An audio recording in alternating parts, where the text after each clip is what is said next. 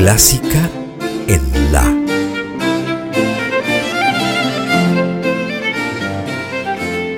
Idea y conducción, Margarita Celarayán.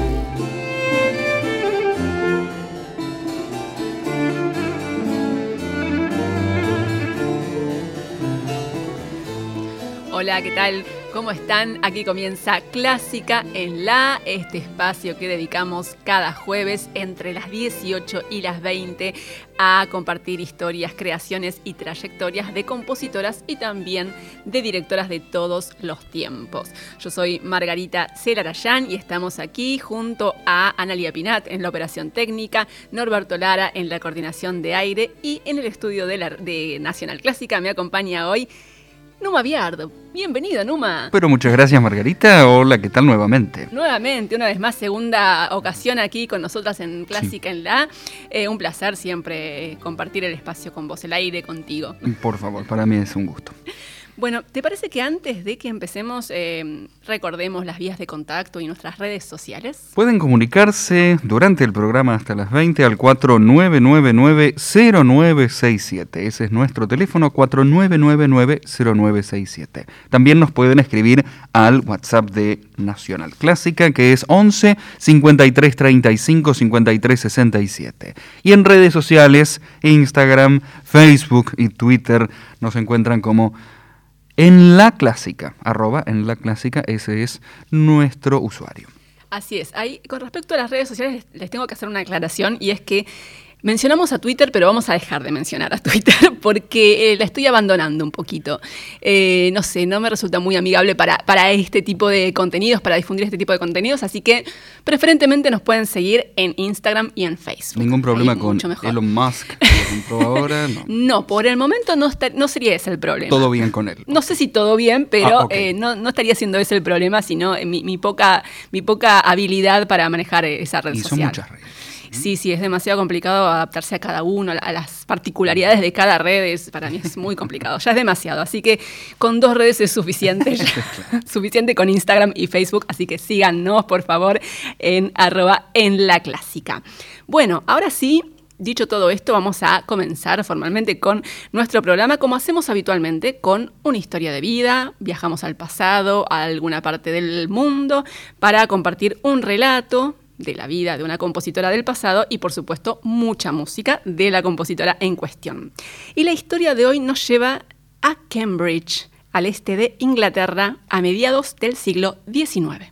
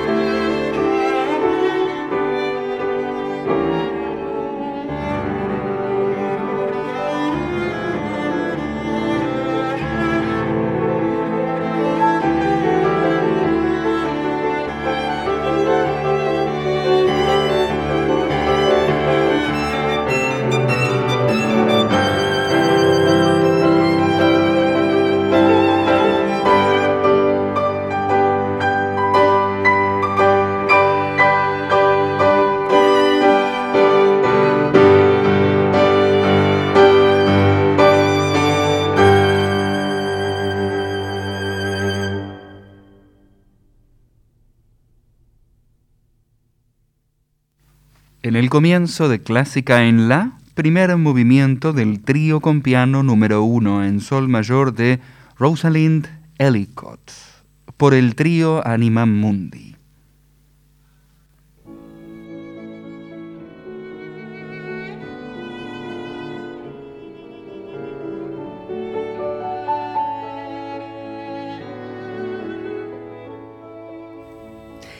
Rosalind Ellicott es nuestra compositora histórica del comienzo de Clásica en la del día de hoy. Les cuento que esta compositora nació en Cambridge, en Inglaterra, en el año 1857. Y es otra de las muchas creadoras musicales sobre las cuales se sabe bastante poco y también son muy pocas las obras que escribió que se conservan, ¿no? que sobrevivieron hasta nuestros días. Les cuento algo de lo que se sabe de ella. Se sabe que era hija de una cantante aficionada que participó, por ejemplo, de la creación de la Sociedad Händel de Londres y de la Sociedad Filarmónica de Gloucester, la madre de Rosalind, ¿no? O sea que con esos datos ya podemos imaginar que la madre era una mujer activa en la promoción de la vida musical de los lugares en los que vivió, como Londres y como Gloucester, ¿no? El padre de Rosalind era un teólogo y académico que llegó a ser obispo de Gloucester y de Bristol. Y la pequeña Rosalind mostró un talento musical muy precoz, parece que con apenas seis años ya cantaba y armonizaba de oído. Y fue su madre la que se ocupó de alentarla y de estimular esa vocación musical, a pesar de que el padre no sentía mucho interés por la música aparentemente, pero no se opuso tampoco, no se opuso a que la hija recibiera una educación musical. Y así fue como cuando ella tenía 12 años, Rosalind empezó a tomar clases de música con el organista de la Catedral de Gloucester y más tarde, a los 17 años, ingresó nada menos que en la prestigiosa Royal Academy of Music de Londres. Y ahí comenzó estudiando piano para más tarde sumar clases de composición. Y aunque ese fue el inicio de sus estudios formales, la joven Rosalind ya había completado sus primeras obras mucho antes, con apenas 13 años.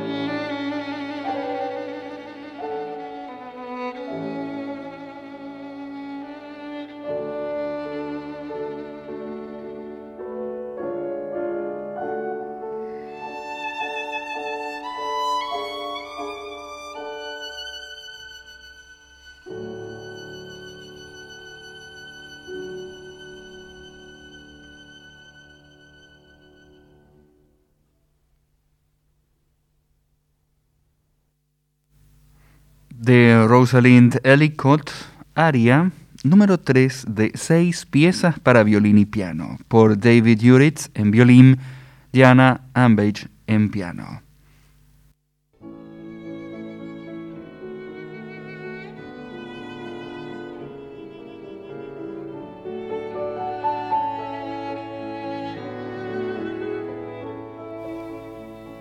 Cuando todavía estaba estudiando en la Royal Academy of Music de Londres, Rosalind Ellicott empezó a darse a conocer en el panorama musical de la gran ciudad. Primero se presentó como cantante, porque mientras estaba estudiando en la Royal Academy of Music, descubrió que tenía una buena voz de soprano. Así que lo primero que hizo fue empezar a cantar, empezar a, a vincularse con la vida musical como intérprete como cantante y de hecho se presentó en varios conciertos como solista en algunos oratorios. Pero pronto empezó a difundir también sus propias composiciones, que al principio inicialmente eran creaciones realmente ambiciosas, por ejemplo obras orquestales, también obras sinfónico-corales, y la verdad es que tuvo muy buena aceptación tanto entre el público como entre la crítica a tal punto que ya hacia mediados de la década de 1880, cuando ella tenía cerca de 30 años, algunas de sus obras se interpretaron no solo en Londres, sino también en otras ciudades de Inglaterra como Bristol y Oxford, y también en otros países como Alemania y Estados Unidos. En esa misma época, Rosalind Ellicott, nuestra compositora histórica de hoy, empezó también a publicar algunas de sus obras. ¿Por qué aclaro esto? Muchas veces cuando les cuento alguna historia de alguna compositora menciono si tuvo la ocasión de publicar sus composiciones. ¿Por qué era importante que las obras de compositores y de compositoras se publicaran? Bueno, era importante por la misma razón por la cual es importante que se publique, por ejemplo, un libro, para que pueda circular, para que se pueda difundir.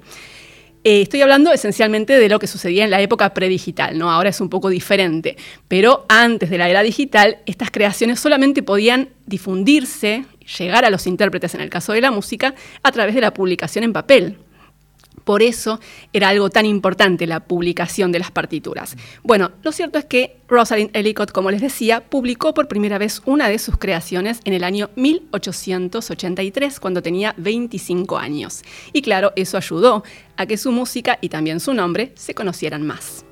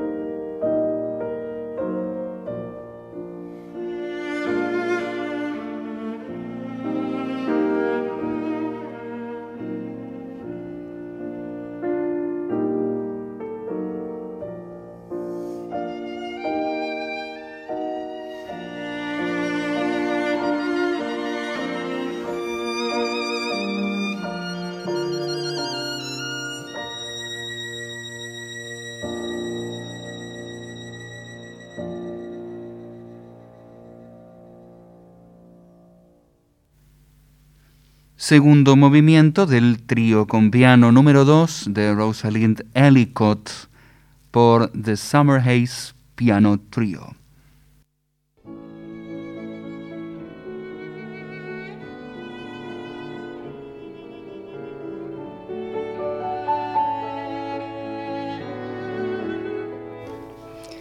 Hacia fines del siglo XIX, Rosalind Ellicott pasó de componer obras ambiciosas y para orgánicos amplios como obras orquestales o sinfónico-corales a escribir música de cámara para formato más reducido. Hay quienes suponen, entre musicólogos e investigadores, que esa decisión que tomó esta compositora se debió a una cuestión más bien pragmática. ¿Por qué? Porque es mucho más sencillo difundir obras de cámara que requieren la participación de pocos músicos que obras orquestales o sinfónico-corales, ¿no? que requieren masas de instrumentistas y cantantes, a lo que se suma además los costos. No, no solamente es más difícil eh, por una cuestión operativa, sino también por una cuestión financiera. Así que es probable que eh, esta decisión eh, de Rosalind Ellicott haya tenido que ver con esta cuestión puramente pragmática. Y estas obras de cámara que compuso también se interpretaron bastante en su tiempo y fueron muy bien recibidas. Por ejemplo, compuso un cuarteto con piano, una sonata para violín y piano y otras obras de cámara y canciones como el que compartíamos recién. Parece que Rosalind Ellicott era una persona muy decidida y algo ambiciosa también. Claramente ella misma se ocupaba de generar instancias para la difusión de sus obras. Por ejemplo, en 1893 viajó a Estados Unidos especialmente con el propósito de difundir su música. Y unos años más tarde, cuando volvió a Londres, presentó una serie de conciertos con sus propias obras en el Queen's Hall de Londres. Por todo esto que les estoy contando, eh, parece bastante claro que había logrado ser respetada y conocida en el ambiente musical de Londres, pero algo sucedió en su vida en los últimos años del siglo XIX, no se sabe qué, pero algo la llevó a ir retirándose de la vida pública. En los primeros años del siglo XX ya sus obras se empezaban a, interpretar cada vez menos. Y después de la Primera Guerra Mundial, ella directamente se fue de Londres y se instaló al sur de Inglaterra, en la costa sur de Inglaterra, y allí pasó el resto de sus días. Falleció en Seasalter, aunque algunas fuentes dicen que falleció en Londres, no se sabe bien, pero sí se sabe que eh, murió en 1924 cuando tenía 66 años. Y como les decía al principio, son pocas las obras que escribió Rosalind Ellicott y que se conservan en la actualidad. Y todavía menos son las obras de esta compositora que se grabaron. Así que por eso es muy poco lo que hay, solamente algunas obras de cámara, como estos tríos que estuvimos compartiendo, y como el trío que vamos a compartir ahora, que es su trío número 2, en cuatro movimientos, una obra que completó en 1891 cuando tenía entre 33 y 34 años. Así que vamos a compartir el final, el cuarto movimiento del trío con piano número 2 de Rosalind Ellicott por el Summer Haze Piano Trio.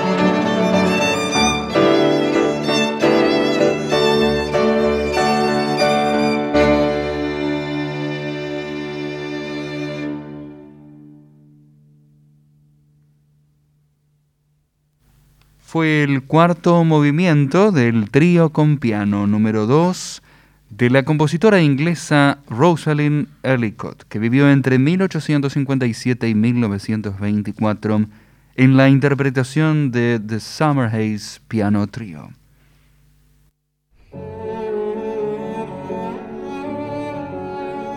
Yo creo que es una época fascinante para las mujeres en general. Difícil, es una época, eh, yo creo, donde estamos abriendo los ojos. Cecilia Ardito, compositora argentina. Yo siempre fui muy agradecida y muy feliz con todas las cosas que tuve en la música hasta ahora. y ahora abro los ojos y no estoy tan feliz. Yo creo que he sido muy afortunada, muy trabajadora pero también un poco veo toda la desigualdad que hay alrededor y mm. algo que hay que revertir en el caso de todas las otras compositoras, ¿no? Entonces me parece que es una época muy activa, muy interesante, combativa y aquí estamos en la lucha.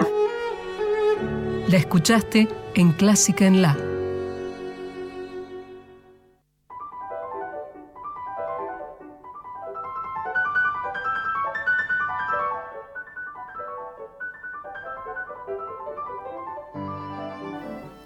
Seguimos en Clásica en La, estamos hasta las 20 aquí en la 96.7 compartiendo creaciones, historias y trayectorias de compositoras y de directoras. Y siempre tratamos en este programa de ir y venir en el tiempo.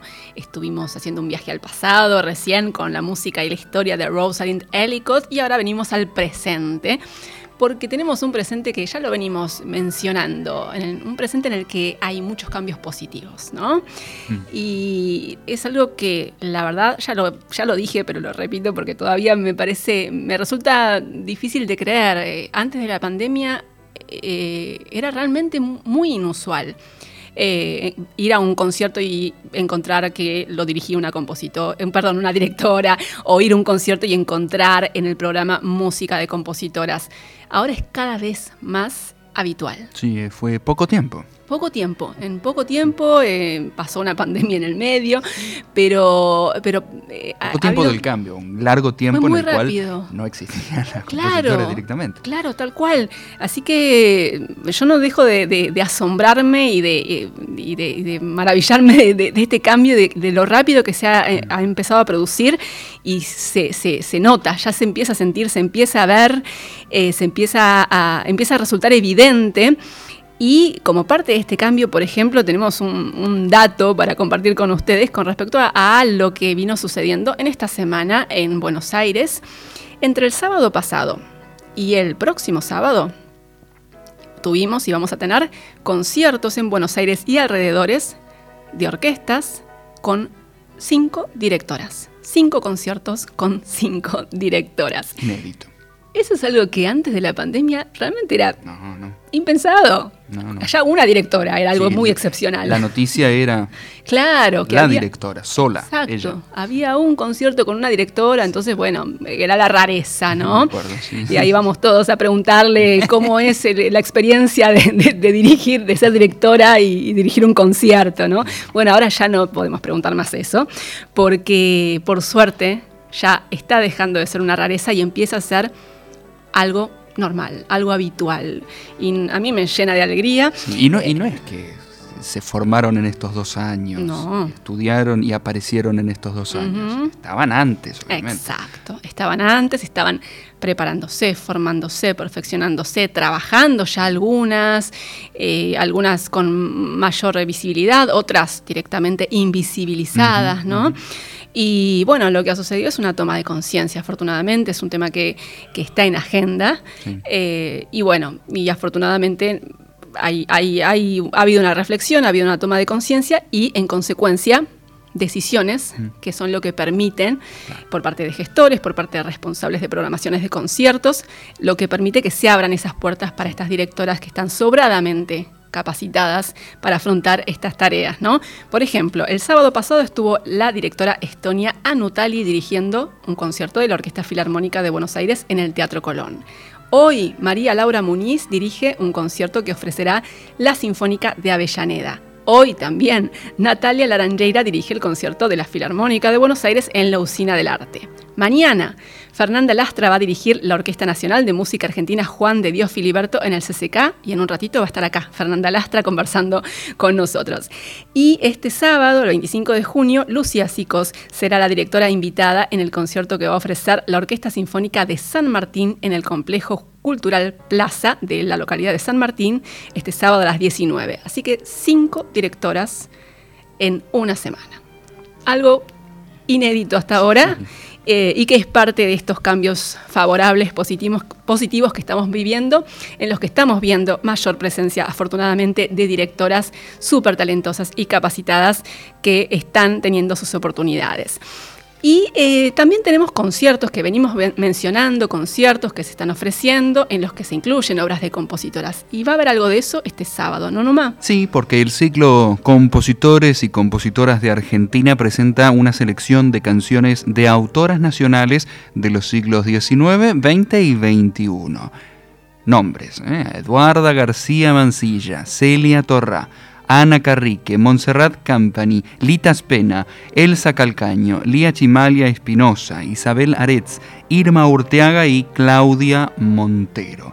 Van a participar la soprano Lucía Alonso Moser, el tenor Santiago Martínez y los pianistas Eduviges Picone y Juan Pablo Scafidi.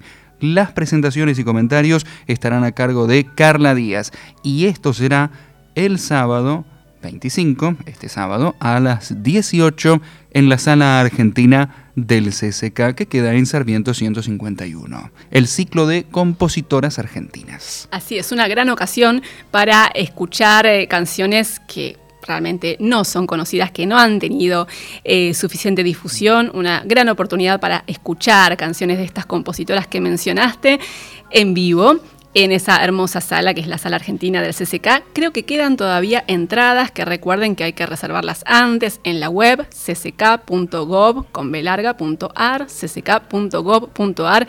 No se lo pierdan este sábado, ¿no? A las 18. A las 18. A las 18 ahí en el CCK. Y una de las compositoras que mencionaste es Lita Spena, de la cual vamos a compartir algo de música ahora. Les recuerdo que esta compositora vivió entre 1904 y 1989, ya la hemos tenido en algunas ocasiones aquí en Clásica en La.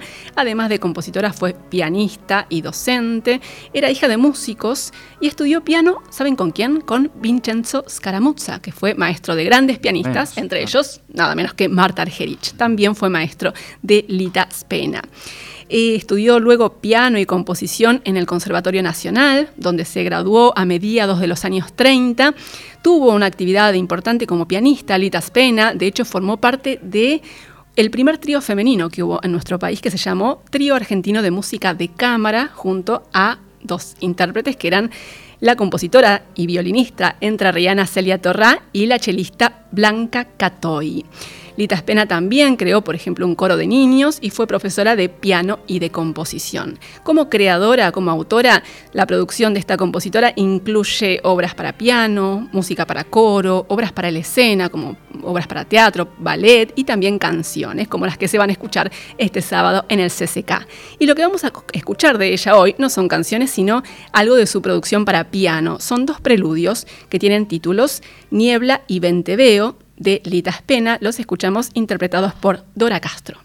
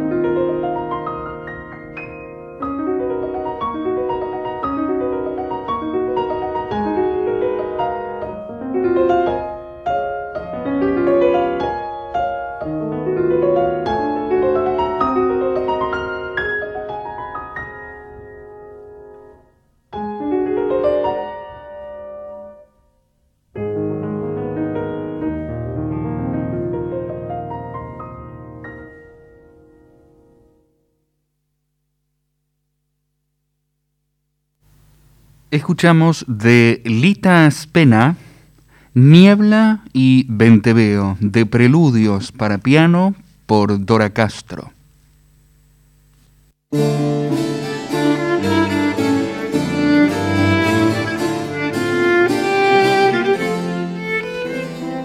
Comenzamos la segunda y última hora de Clásica en La. Estamos aquí en la 96.7 hasta las 20 con este espacio que dedicamos a compositoras y directoras de todos los tiempos. Le damos la bienvenida a Horacio Prado que nos acompaña en la operación técnica en esta segunda hora.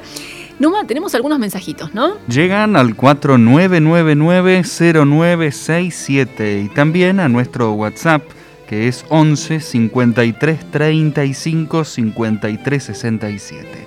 Anita de Almagro, me encanta el programa. Los felicito por el contenido. Nunca escuché a esta compositora. Rosalind Ellicott es la compositora a la que se refiere, de la cual escuchamos bastante música en la primera hora del programa de hoy, ¿no? Martín, aplaudo que no tengan Twitter. Con Instagram y Facebook es suficiente. Totalmente. Siempre escucho el programa Viva la Música Clásica. Muchas gracias a quienes se contactaron con nosotros. Eh, y bueno, pueden seguir comunicándose, ¿no? A las vías de contacto que recién mencionaste, Numa.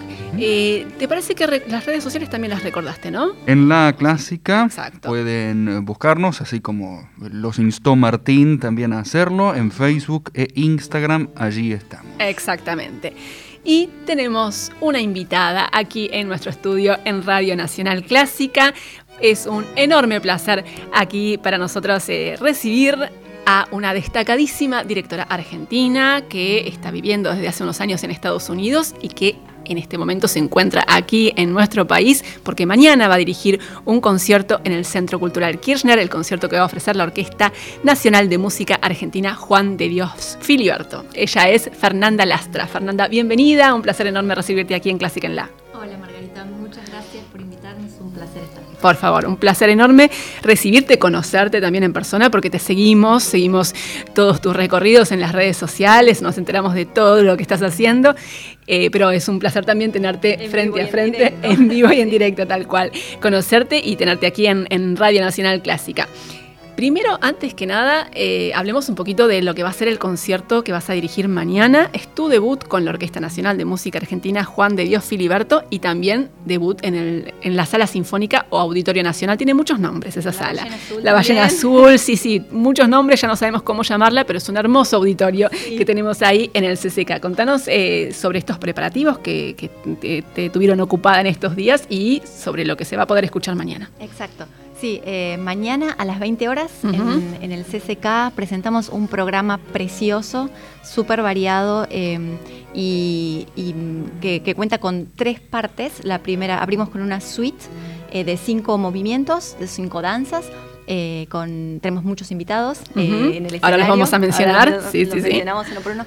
la suite está arreglada por Guido Martínez, eh, pero hay composición de Daniel Lifshitz y también de Juan Martínez. tenemos músicos invitados.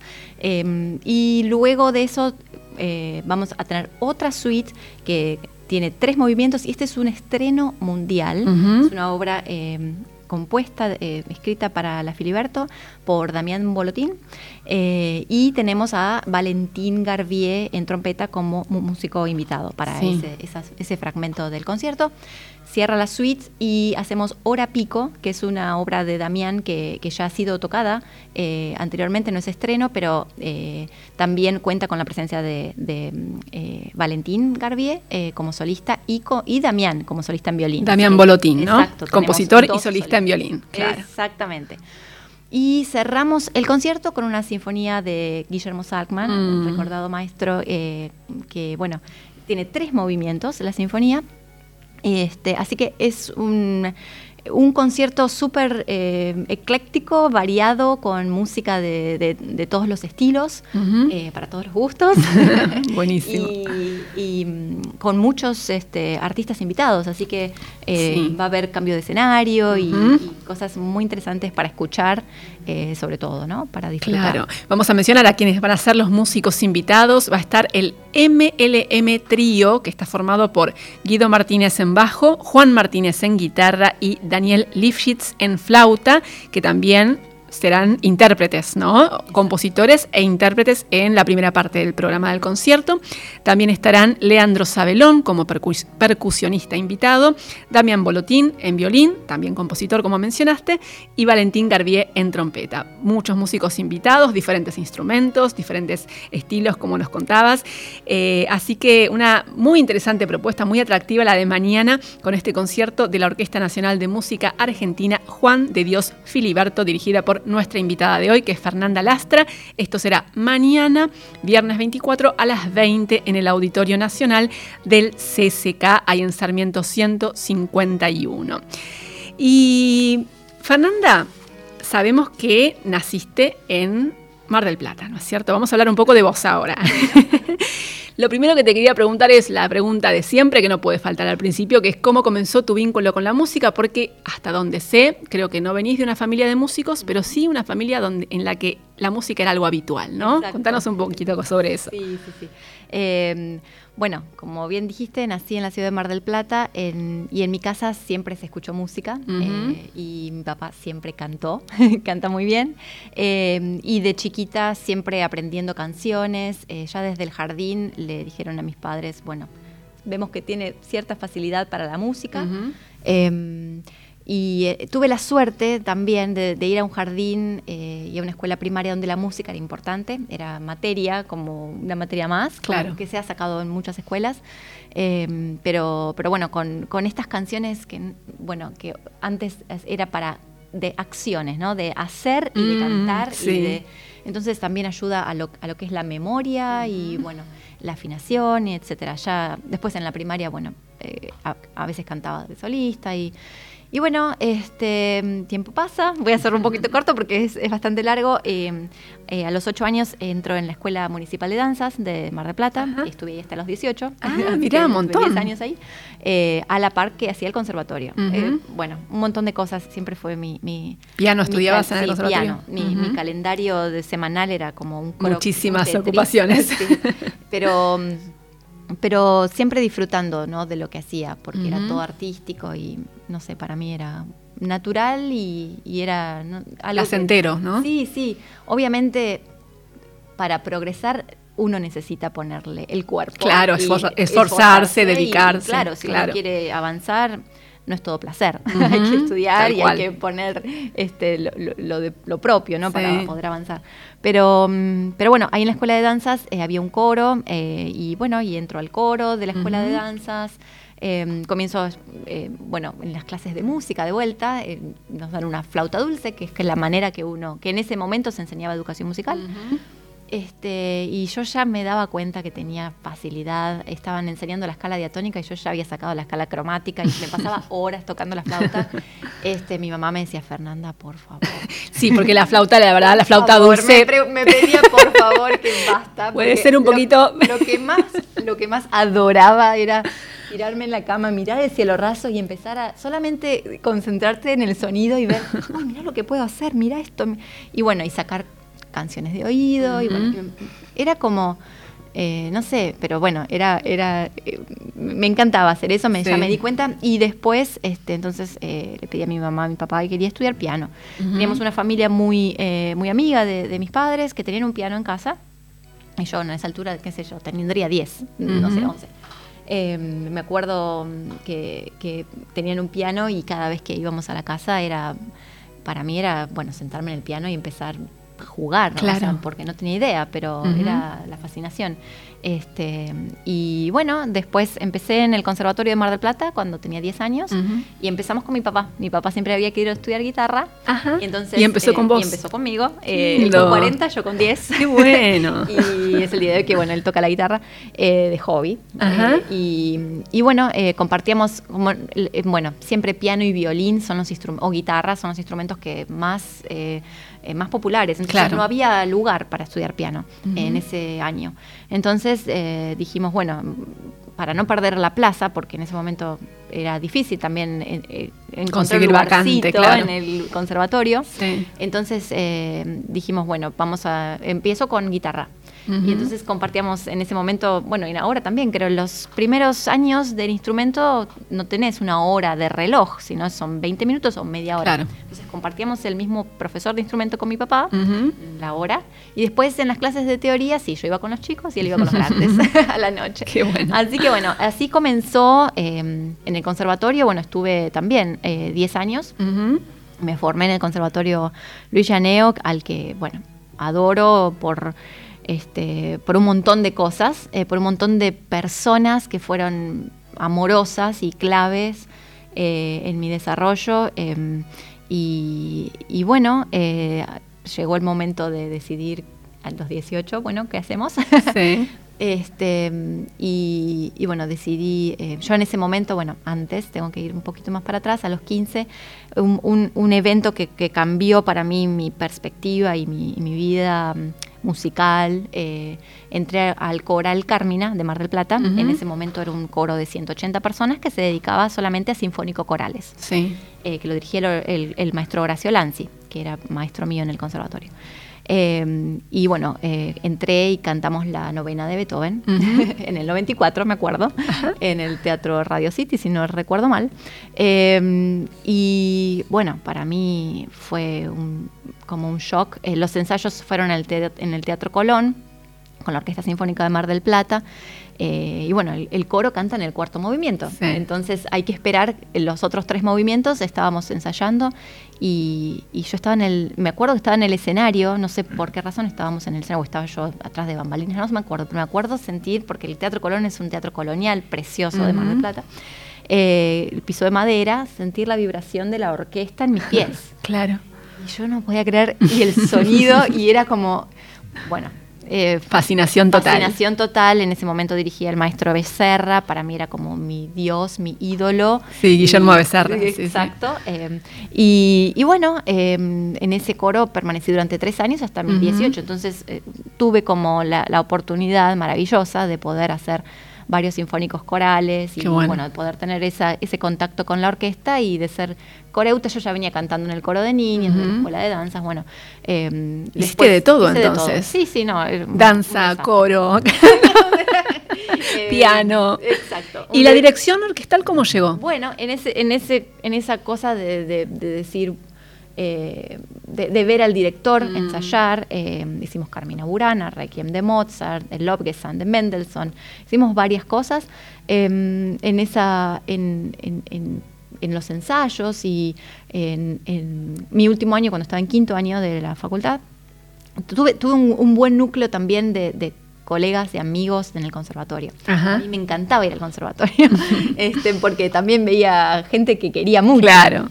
Y, y me pasaba también que eh, un poco en la escuela secundaria no me sentía como en casa. Mm. porque Eras era- como, era eh, la, la- la que hacía, claro, decir, ex- ¿no? no, Pero- no lo quería decir en esos términos, pero sí, claro, el bicho raro. Este, como, en cambio, en el conservatorio era mi casa. Estaban todos en la misma. Exacto, y me Claro. sentía, y, eh, y en ese momento también la orquesta estaba divina, todos nuestros profesores estaban en la orquesta, era ir a ver a nuestros profes los sábados y después salir a tomar algo, y no sé, como que eh, estaba el, el cuarteto de cuerdas de la universidad, el quinteto de vientos de la universidad, había como mucho, lamentablemente hoy Mar del Plata no tiene esa realidad, Mm. y me, me- me apena muchísimo porque yo tuve todo eso eh, de manera gratuita para mí, para mí y para tantos jóvenes que nos hemos Claro. formado en esa época, eh, que hoy por hoy estamos, que, que- que conozco gente que está insertada en el mundo profesional de la música. Eh, y bueno, entonces eh, pasé en ese, en ese coro tres años y des- luego decidí ir- irme a La Plata a estudiar, porque claro, eh, me di cuenta que el rol del director, eh, teni- que, que el tener el mapa de todo, ¿no? Y, eh, y de tener el- el- la, la fotografía completa de la obra, me, me- me resultaba fascinante. Entonces, eh, en ese momento también, este, bueno, en quinto año el- viene el momento de decidir y Ujú. este, entonces empecé a averiguar dónde se puede estudiar dirección de Claro. orquesta, ¿no? Y bueno, había dos, dos o tres opciones eh, y bueno, decidí ir a La Plata. Y comencé ahí en el año 97 y bueno. En la Universidad de La en Plata, la, ¿no? en la UNLP y, viví en la ciudad de La Plata por unos 13 años. Sí. Este, y ahí comenzó otro etapa, Otra etapa, otra otro etapa, capítulo de otro tu vida. Ya vamos a seguir con el siguiente capítulo de tu vida. Fernanda Lastra, nuestra invitada de hoy, que les recuerdo, mañana dirige el concierto que va a ofrecer la Orquesta Nacional de Música Argentina Juan de Dios Filiberto en el Auditorio Nacional del Centro Cultural Kir- Kirchner, mañana a las 20, no se lo pierdan. Eh, no sé si quedarán entradas.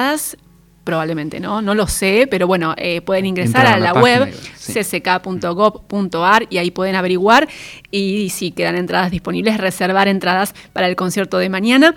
Antes de seguir charlando con Fernanda, vamos a escuchar algo de lo que es su trabajo. Lo que vamos a compartir es algo que se me traspapeló. Acá está. Es el primer movimiento de la Sinfonía número 5 de Franz Schubert por la Orquesta de Cámara de la Universidad de Iowa, dirigida por nuestra invitada Fernanda Lastra.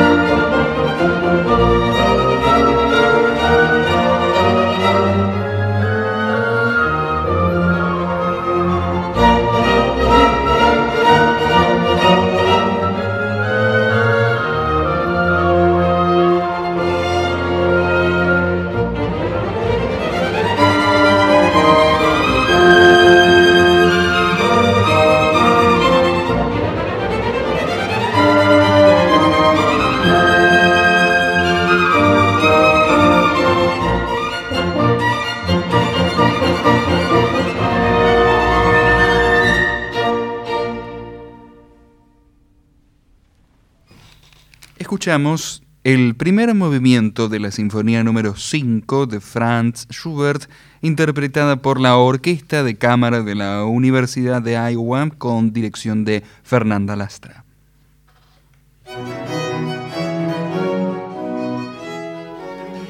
Fernanda Lastra es nuestra invitada hoy aquí en Clásica en La por la 96.7 y nos estuvo contando un poco acerca de los inicios de su vocación musical, los comienzos de su vínculo con la música orquestal también y el camino que la llevó finalmente a estudiar dirección orquestal en La Plata. Después vino la experiencia profesional, seguramente, ¿no? Contanos un poquito de esos inicios. Sé que tuviste algo que ver con las orquestas escuela, la orquesta escuela de Chascomús. Contanos un poco sobre eso. Bueno, em, eh, sí, sí, sí. Cuando fui a La Plata em, ya estaba por finalizar la carrera y en ese momento yo estaba dirigiendo un coro eh, y bueno, audicioné, me contacté con, Valeria Tela en ese momento y creo que hoy por hoy también la, directora del programa Orquesta Escuela en ese momento que se estaba creando y la directora de la Orquesta Escuela de Chascomús y comencé a trabajar ahí, eh, si mal no recuerdo, en 2010 eh, y estuve en el PPOE, en el Programa Provincial de Orquestas Escuela, por cinco años. Eh, los tres primeros en, con, sede en Chascomús y después los últimos dos trabajando eh, ya para el, para el programa provincial en un eh, en un equipo de trabajo que estaba conformado por eh, dos educadoras musicales, un director de coros y una directora y un director de orquesta yo. Eh, pero estaban las cuatro, las cuatro áreas, ¿no? La educación musical, la dirección coral y la dirección orquestal. y, bueno, hacíamos capacitaciones y viajábamos por la provincia y, tratando de unificar el sistema, cómo, se, cómo se educaba musicalmente a, los chicos del programa, ¿no? Así que eso eso fue mi, experiencia así con, la Orquesta Escuela de Chascomús. ¿Y cómo, eh, cómo la viviste? ¿Cómo, cómo, cómo se vive para una joven directora esa experiencia con jóvenes, con niños, con gente muy joven que se acerca a la música con esa experiencia de lo que es tocar en una orquesta? Sí, bueno, es fascinante. Yo empecé música de chico y quiero hacer este esta mm, paréntesis y, recalcar eh, la importancia que tiene la educación musical para la formación de los chicos, de los mm. niños, tanto a nivel, em, eh, digamos, de educativo, pero también a, nivel de desarrollo, no sé, cerebral, si uno trabaja un instrumento, disociación etcétera. Y después a nivel de desarrollo emotivo, porque el arte conecta con una parte de uno que, no eh, es intangible, pero que si nuestras generaciones no están eh, habilitadas o capacitadas para expresarse, eh, no sé, como que son chicos que, les falta, los chicos de por sí son expresivos, pero cuando, llegamos a la vida adulta, en algún punto eso se va cerrando. Pero si tenemos una conexión con el arte, o cualquier arte, cualquier eh, expresión artística, eh, hace que la vida de uno como adulto eh, sea más, no sé cómo decirlo, más se, se, explora mejor todas las facetas, ¿no? No solamente la eh, productiva, pero también eh, la conexión con uno mismo, ese momento en el que uno está, eh, no sé, escuchando algo en un sillón de, su casa con un té.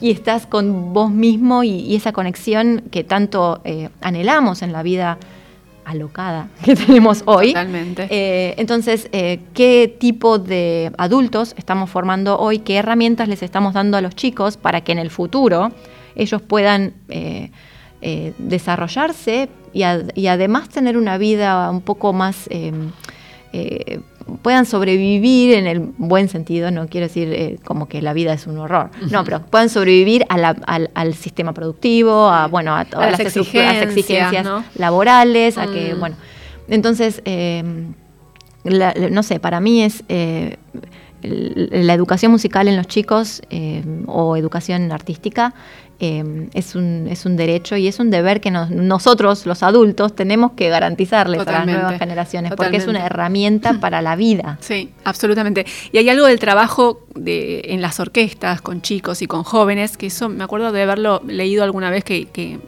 indagué un poco con el- en, en lo que es el trabajo de las orquestas, el sistema de orquestas infantiles y juveniles de, de Venezuela. Y me acuerdo que, que José Antonio Abreu contaba que, que la idea era concebir la- a las orquestas, a estas orquestas de jóvenes y de chicos como, como modelos de sociedad, en cierto modo, ¿no? Con esa idea de que, de que cada uno, cada individuo es importante para el todo, para Bueno, lo colectivo, eso es, ¿no? Eso es fantástico. Eh, la orquesta es, es eso, digamos, todos para uno y uno para todos. Claro. y además, este, así sea que uno toque una nota o cinco mil, uno es parte del todo y cada persona es necesaria. y, si, y si no ponemos lo mejor de cada uno de nosotros, el resultado final, porque el resultado siempre es el producto de un todo. Claro. Eh, el, el- el- este, eh, el todo es, me- es más eh, importante que la suma de las la suma de partes. las partes, tal cual. ¿no? No, Sí. es, eh, es algo que yo, luego cuando formé mi orquesta, mi, mi ensamble en La Plata, era una de las, de las cosas que siempre hablábamos, ¿no? Como eh, acá lo que estamos priorizando es el todo, estamos priorizando el producto final.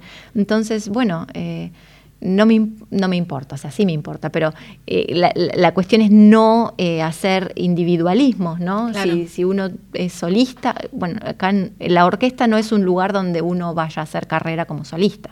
Hay una carrera de solista. La orquesta Claro. es un lugar de trabajo en equipo. Exacto. Y eso también es otra herramienta que le damos a los chicos, porque el trabajo en equipo es eh, algo que en, en la sociedad y en cualquier trabajo de cualquier disciplina se van a enfrentar a eso y es importante eh, poder escuchar al otro, respetar al otro, dialogar. Exacto. Y eso, te- eso es música. Totalmente, eso, eso te lo, eh, las herramientas para todo eso te las aporta la música, el aprendizaje de la música, como nos decías, y también el trabajo, por ejemplo, en organismos como, como las orquestas, Como ¿no? las los orquestas. coros también.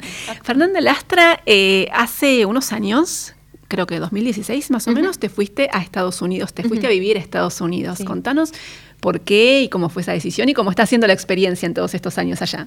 Sí, cómo no. Eh, en- yo en ese momento estaba en La Plata, en 2013 armé mi propio proyecto orquestal que se llamaba La Trama Ensamble eh, y eh, dirigí ese, ese organismo por cuatro años. Y en 2016 eh, surge la posibilidad, eh, no surge de la nada, la busqué, de, eh, de- de estudiar fuera. Yo siempre había querido tener la, eh, la experiencia de vivir afuera, de, de- sentía una enorme necesidad de seguir creciendo Claro. y de seguir aprendiendo y, y bueno, entonces eh, apliqué a, a varios, varias universidades y, bueno, luego de un proceso de selección por video, etcétera, fui convocada para audicionar en dos. Así que viajé con mucho esfuerzo económico eh, para una audición y, y bueno, eh, para una beca, eh, vamos a decir, y quedé, quedé seleccionada en dos universidades. Y, y bueno, fue así que decidí, por supuesto, perseguir es- ese nuevo camino eh, para, para hacer un máster en dirección. eh, Sí. orquestal. Y ahí, este, entonces, eh, me radiqué en Pensilvania y e hice mi máster en Penn State, que es la, la universidad del estado de Pensilvania. Sí. Y tuve la suerte eh, también de, de- de estudiar con un maestro excelente argentino, eh, Gerardo Edelstein, eh, que, que, bueno, por esos dos años estuve trabajando junto a él y a las, a las orquestas de la universidad, que son tres. Qué bueno. Así que eh, una experiencia fantástica. Eh, y una vez terminé el máster, eh, decidí, bueno, yo quiero seguir hasta donde, o sea, creo que nuestra profesión eh, no hay límites. Claro. Eh, porque los límites se los pone uno, digamos, Ujú. hay tanto para aprender. Do- Sí. 2021 años de música, obviamente que no hacemos todo el repertorio de los, dos, del- del- los 21 siglos, pero, eh, pero hay mucho para aprender. Entonces, eh, lo cual creo yo nos, nos mantiene como siempre como expectantes y siempre como con esas ganas Buscando de más, seguir. ¿no? Sí. Claro. Así que bueno, decidí comenzar un doctorado y ahí me mudo a otra ciudad, a Iowa City, eh, para perseguir, para, para seguir la carrera del doctorado, también en la parte de dirección eh, orquestal. Y estuviste dirigiendo, obviamente, orquestas en, esa ciudad, estuviste dirigiendo la orquesta de la, de la Universidad de, Iowa, ¿no? Y eh, tengo entendido que se viene un proyecto nuevo con la Filarmónica de Buffalo.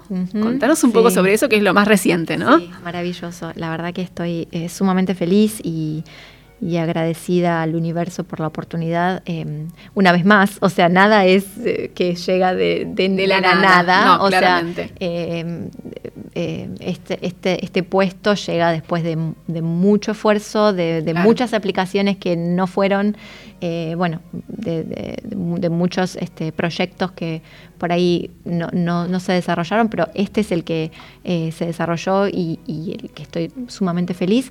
Voy a trabajar em, por dos años como pasante, como asistente de dirección en la Orquesta de Buffalo, que es una de las principales orquestas de los Estados Unidos. Eh, voy a trabajar junto a Joan Faleta. Que es una gran directora. Es una gran directora, eh, es una de las pioneras, de las primeras directoras americanas que tuvo eh, la oportunidad de, dirigir una orquesta profesional de este nivel. Este, para que tengas una idea, esta temporada viene Yo-Yo Ma, eh, Pacho Flores, la semana pasada estuvo René Fleming. Claro, grandes artistas. Grandes artistas eh, todas las semanas, directores invitados. Eh, bueno, la verdad que estoy sumamente feliz y, realmente esperando el, día, el primero de septiembre es mi primer día Ahora falta poquito. laboral, pero ya, bueno, obviamente ya estoy estudiando, trabajando. Em, y, bueno, sí, ya falta muy poco. Qué bueno, qué bueno. Eh, estamos conversando con Fernanda Lastra, nuestra invitada de hoy, notable directora argentina, que como ella nos contaba recién, hace unos años eh, se instaló en Estados Unidos y ahí está, además de perfeccionándose, viviendo estos proyectos eh, profesionales, estos nuevos compromisos profesionales que vamos a seguir también desde acá con muchísima atención. Y les recuerdo entonces que ella, Fernanda Lastra, va a dirigir el concierto que va a ofrecer mañana la Orquesta Nacional de Música Argentina Juan de Dios Filiberto en el Centro Cultural Kirchner, mañana viernes a las 20 horas, con música de varios compositores argentinos como Juan Martínez, Daniel Lifshitz, Guido Martínez, Damián Bolotín y la Sinfonía número 1 de Guillermo Jorge Salkman. Y ya que estamos hablando de música argentina, al mencionar todo lo que va a conformar el programa del concierto de mañana, Sé, Fernanda, que tenés un interés especial por la difusión de la música argentina, ¿no es cierto? Y de hecho, durante la pandemia estuviste llevando adelante un proyecto relacionado con, esto, con la difusión de la música y de, los, compositores, argentinos. Contanos un poquito sobre ese proyecto. Exacto, ese es un proyecto que se llama compositores.ar, Era es un proyecto de entrevistas, eh, entrevistamos a cinco compositores y fue difundido a través de las redes de música clásica BA con, el apoyo de la, de la, revista. Y mm, sí, mi interés eh, está primero radicado en, el, en, no sé, en la, eh, no sé si decir el deber, pero la, la la responsabilidad que siento y, y, el amor que siento por mi país, porque realmente yo me fui a estudiar afuera, eh, no, me fui renegada, pero con, ansias de más, sí, eso sí te lo puedo decir, con, con ganas de seguir aprendiendo, pero amo Argentina y y bueno, quiero hacer todo lo posible para poder difundir el trabajo de los compositores argentinos, que me parece que son excelentes y que hay muchísimo para dar a conocer. Eh, mi tesis de doctorado tiene que ver con, esto también. Estoy escribiendo un catálogo de música argentina, que es mi intención también compartir con directores, eh, colegas, para que se pueda programar más la música argentina. No será la decisión mía si se programa o no, pero por lo menos yo me siento que, siento que estoy aportando mi granito de arena y que, estoy poniendo sobre la mesa todas estas obras eh, que, bueno, que no son tan conocidas y que, y que tienen que eh, ver la luz, ¿no? Eh, así que sí, eh, tengo un fuerte interés por la música argentina y por lo tanto, dirigir la, la, orquesta La Filiberto para mí es un honor y es muy especial porque qué mejor que mi debut en Buenos Aires con una orquesta especializada en música argentina, con unos músicos excelentes que tienen todo, todos los, eh, eh, los eh, vamos a decir, todos los del tango, del folclore, todo, todo en, de años de experiencia eh, que, de la calidad de, la Filiberto. Entonces, me parece, eh, y, qué mejor que nosotros, argentinos, que tengamos para nosotros una orquesta que difunde música argentina, que difunde nuestros compositores. Eh, no sé si en, otros países existe, si hay un proyecto de esta naturaleza eh, que, difunda exclusivamente música nacional. Nosotros tenemos esta fortuna y, bueno, me siento sumamente feliz y honrada de poder trabajar con, con la Filiberto. Reiteremos entonces, mañana es el concierto de Fernanda Lastra, nuestra invitada dirigiendo la Orquesta Nacional de Música Argentina, Juan de Dios Filiberto, mañana a las 20 en el Auditorio, en el auditorio Nacional perdón, del CCK. Quedan entradas todavía, pueden ingresar en cck.gov.ar para reservar las localidades y no perderse este concierto de mañana a las 20. Fernanda Lastra, ha sido un placer enorme recibirte, conocerte, eh, cara a cara y también conocer sobre tus experiencias, tu, vida musical. Y ojalá que este debut tuyo en el Auditorio Nacional sea el comienzo de, muchas más actividades y compromisos aquí en la Argentina. Esperemos verte seguido. Sabemos que ahora te volvés a Estados Unidos en poquitos días, ¿no? Exacto, sí, sí, sí. Tengo algunas responsabilidades mm. ya la semana que viene. Claro, y además este compromiso nuevo con la Filarmónica de Buffalo que empezás en septiembre, que te va a tener muy ocupada. Sí, absolutamente. Pero seguramente en esas épocas de, receso en el hemisferio norte, a lo mejor es un buen momento para, ¿no? Venir, para, para, venir a casa, para volver a casa. Ojalá que sí, esperamos eh, tenerte seguido aquí en Buenos Aires, conociendo eh, y disfrutando más de, de, tu actividad. Fernanda Lastra, muchísimas gracias por habernos visitado aquí en Radio Nacional Clásica. Muchísimas gracias a vos, Margarita, fue un placer. Y nos vamos a quedar escuchando algo más de la actividad de Fernanda Lastra. Lo que vamos a compartir es el tercer movimiento de la serenata para cuerdas de Antonin Borjak. Le aclaramos a, nuestro operador que es el archivo de Borjak. Eh, interpretado por la Orquesta Sinfónica de la Universidad de Iowa, dirigida por quien fue nuestra invitada del día de hoy, Fernanda Lastra.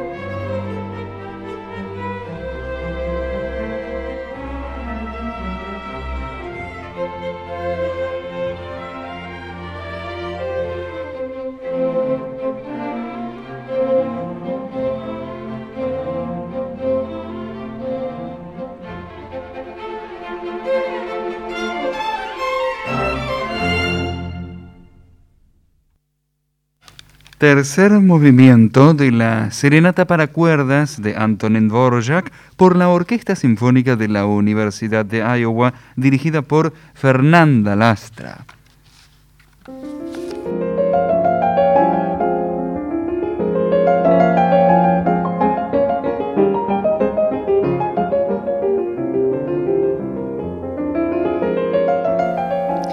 vamos llegando al final de Clásica en la de hoy. Y vamos a dedicar estos últimos minutos del programa a algo de nueva discografía, que es eh, un hábito, una costumbre que, que fuimos tomando en el programa porque eh, afortunadamente como parte de esta tendencia, de este camino que estamos transitando hacia la igualdad, la verdad es que suelen editarse discos eh, con bastante frecuencia, discos con música de compositoras, ¿no?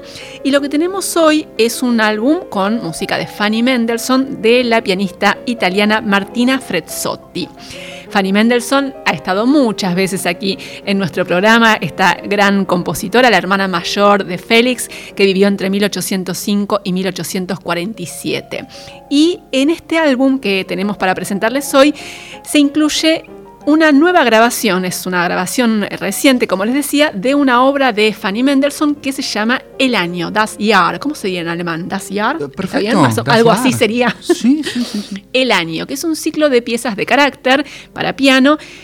Cada pieza tiene un título que está asociado justamente a un mes del calendario, a el año, ¿no? Son 12 piezas y una última pieza final que es un postludio es una obra que Fanny completó en el año 1841 y eh, la compositora, en cierto modo, parece que se hubiera esforzado por justamente resaltar este carácter descriptivo que tienen estas piezas, porque en el manuscrito agregó un poema al, lado de cada pieza y una pequeña viñeta con una ilustración que hizo no ella, sino su marido. Su marido que era Wilhelm Hensel, que también era pintor, y eh, de esa manera podemos suponer que él decidió reforzar ese carácter, descriptivo de estas piezas de El año, Das Jahr. Ya que mencionamos al marido de, Fanny, eh, me, gustaría resaltar el, papel que cumplió Wilhelm Hensel en la vida de Fanny, porque ya hemos dicho que que Fanny fue una compositora que lamentablemente vivió con muchísima inseguridad su, talento, su capacidad, porque en su entorno todo el mundo se ocupó de, decirle que ella no podía dedicarse a la composición. Y eh, eso le, le, inculcó una tremenda inseguridad sobre su propio talento, pero su marido hizo todo lo, todo lo contrario. Él no solamente la admiraba, la respetaba, la amaba, sino que se ocupó de estimularla, de alentarla y por esa razón, después de casarse, ella compuso mucho. Y esta es una de esas obras que compuso después de casarse con Wilhelm Hensel. Ya les dije que completó este ciclo Fanny en el año 1841. Así que vamos a compartir de esta grabación reciente de este ciclo, el año Das Jahr, de Fanny Mendelssohn, las dos últimas piezas, que son Diciembre y el posludio coral. Escuchemos entonces estas dos piezas del ciclo Das Jahr de Fanny Mendelssohn por la pianista italiana Martina Frezzotti.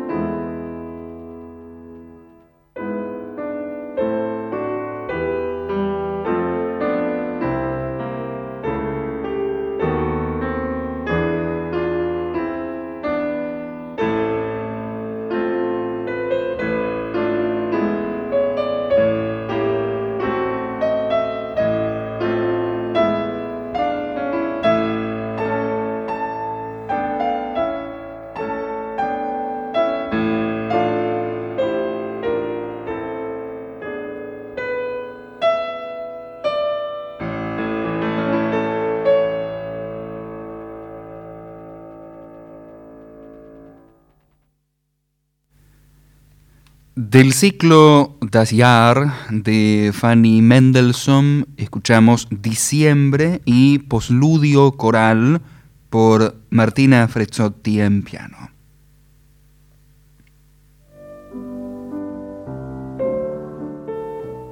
Y así llegamos al final de Clásica en la de hoy. Numa Viar, qué placer siempre compartir el aire con vos. Muchísimas gracias por la Igualmente, compañía. Margarita, y hasta la próxima. Será hasta la próxima. Gracias a Horacio Prado, que nos acompañó en la operación técnica en la segunda hora. Norberto Lara en la coordinación de aire. Y por supuesto, como siempre, muchísimas gracias a ustedes por la compañía de siempre. Nos encontramos nuevamente el próximo jueves a partir de las 18. Chao.